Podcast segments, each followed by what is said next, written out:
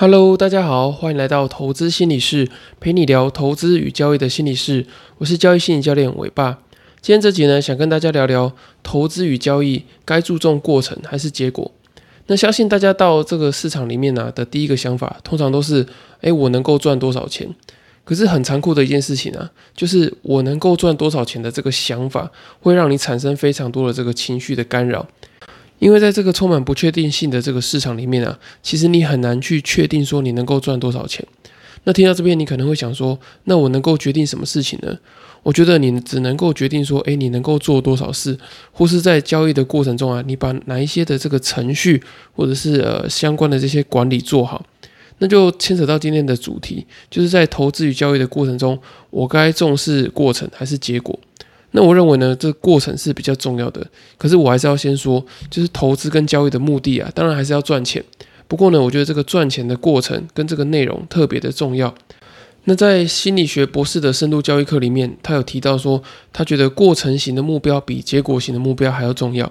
那这个结果型的目标呢，是指说啊，例如说获利多少钱啊，达到多少胜率等等的。而过程型的目标呢，则是你在投资与交易的过程中，你要完成什么样的操作啊？什么样的程序 SOP？例如说，把资金管理控制在什么样的范围内？你可能动用的资金是呃十 percent 或者二十 percent 等等的，或者是说呢，你把这个亏损的下限控制在什么样的区间？也就是我们常常听到的这个控制赔嘛，就是你可以控制说，诶，一天最多能够赔多少钱？那你可以再回推说，诶，你的交易量，你的资金大概要放到什么样的水位？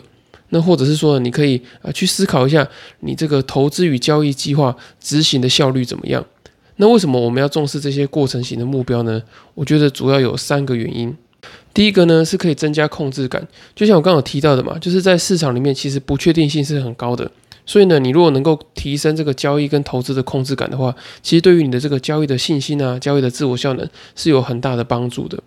那因为结果你没有办法控制，所以我们就去控制这个呃投资与交易的过程嘛。那假如说，你今天为了要控制这个呃不确定性的这个结果的话呢，就很容易会产生这个过度交易啊，或是过度杠杆的状况。因为你为了要达成可能每天赚五千块、每天赚一万块的这个目标。你可能呃在过程中，你可能先亏了可能呃四五千块，那你就会一直想要透过呃不断的交易、不断的这个放大杠杆的方式，然后把这笔钱熬回来。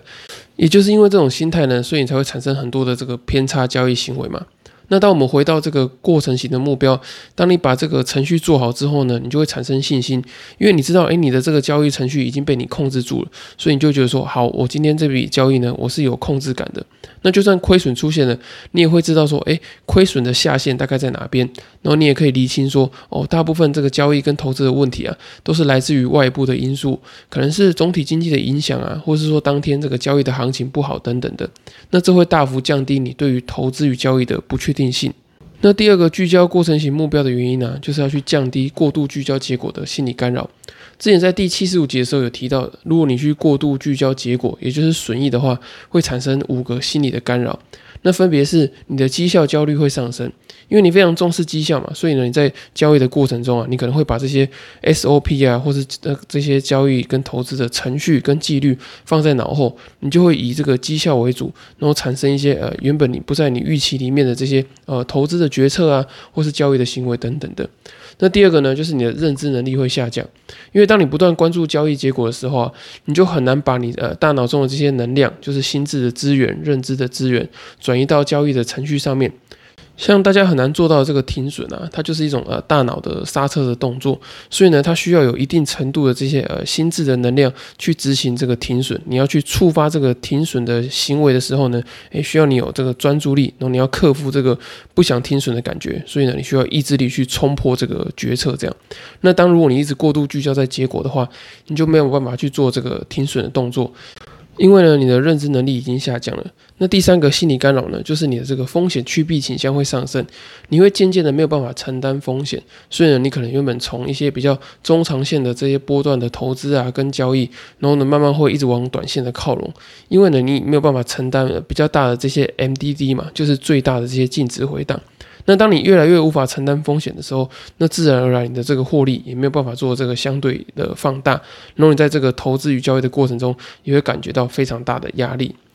那第四个过度聚焦结果的心理干扰呢，就是你会去追求高确定性的结果，也就是呢你会去过度追求不切实际的胜率。那一般来说呢，我们可能在交易过程中的这些胜率啊，可能是四十到六十个 percent 左右，那就已经算不错了。可是呢，你如果一直聚焦在结果的话，你可能会追求可能七十到八十 percent 以上的这些胜率。那你要追求这么大的胜率呢，其实你会牺牲掉你的这个呃赚赔比啊。或者说你的这个风险报酬比，然后呢，这其实也是一件压力很大的事情，因为等于说呢，你可能一两笔交易里面就要产生呃一定程度的获利，那对你来说呢，又会产生刚刚讲的这些绩效的压力啊，或是认知资源的下降等等的。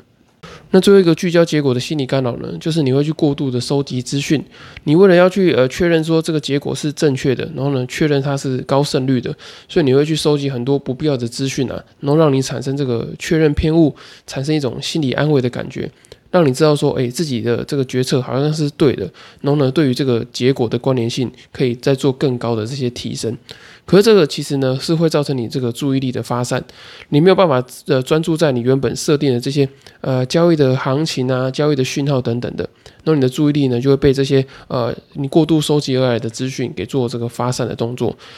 所以啊，你听完这上面五点，你应该知道说，诶，如果我一直聚焦在这个结果型的目标的话呢，可能会产生这些的心理干扰。所以这也是为什么我们要呃去留意说这个过程型目标的主要原因之一。那第三个要重视过程型目标的原因呢，就是你可以专注在投资与交易能力的提升。因为我觉得交易跟投资的结果啊，未必跟你的能力有极高的关联性。如果你是一个新手啊，你可能在二零二一年的时候，你拿一百万进入市场，你可能会获得一个呃翻倍到两百万的这个结果。可是啊，如果新手拿这个一百万在二零二二年的时候投入到市场里面的话，你可能会遇到腰斩的状况，就是你的资产可能会从一百万变成五十万。这也就是我们常常听到大家说的，你如果用运气赚来的钱，就会用实力赔回去。所以呢，当你能够专注在这个过程型的目标，而不是结果型目标的时候，你就会把这个重心呢放在专注呃提升自己，然后不断的去做这些对的事情啊，然后修正自己在交易过程中常常犯的一些错误啊，或者一些心理的问题等等的。那假如呢，你只关注投资与交易的结果，没有留意到其中的这些内涵跟这个能力的提升的话，那么，就算你的投资跟交易的资历在场，也很难有效的去呃做这个能力的提升。那至于要怎么样去设定这个正确然后可行性比较高的心理与现实的目标呢？大家可以去参考我六月七号出版的新书《在交易的路上与自己相遇》里面的这个第十四章会提到这个呃心理目标设定的五个技巧。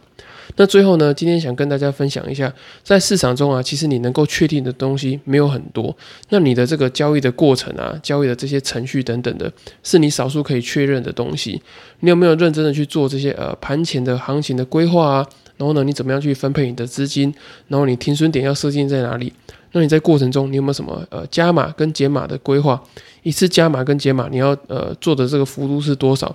那当你做完这些研究跟规划之后啊，其实当行情出来的时候，你怎么样去呃操作都是固定的程序。所以啊，你会发现说，诶，其实结果的好坏啊，只有跟这个行情的波动是有关联性的。可是很多人都会搞混这一点，就觉得说，哦，我必须得要去调整我的这个程序，然后让我的结果呢产生这个更好的这个状况。可是实际上都是呃行情在决定你这个交易的结果。好，以上就是今天的内容。那如果大家听完之后啊，想对于这个交易心理啊，或者说交易中的这个心理目标的设定，有更多更深入的了解的话呢，我推荐你购买我刚出版的新书《在交易的路上与自己相遇》。那在书里面呢，我写下许多投资与交易过程中，呃，你会遇到这些心理的问题啊，跟应对的方法。那相信对于你投资的这个心理素质会有非常大的帮助。那如果你没有时间看书，可是又很想要赶快的去整理自己投资与交易心理的状况的话呢，你也可以透过这个资讯栏的表单，有这个线上交易心理咨询的报名，你可以了解说，诶，自己心理状态跟交易策略有什么样的关联性，然后你就可以去找到你的投资与交易的心理优势。那如果你没有付费的考量的话呢，也欢迎你透过第二十四集的题目，你可以传讯息跟呃寄信给我，我可以帮你做一个免费简易的交易心理咨询。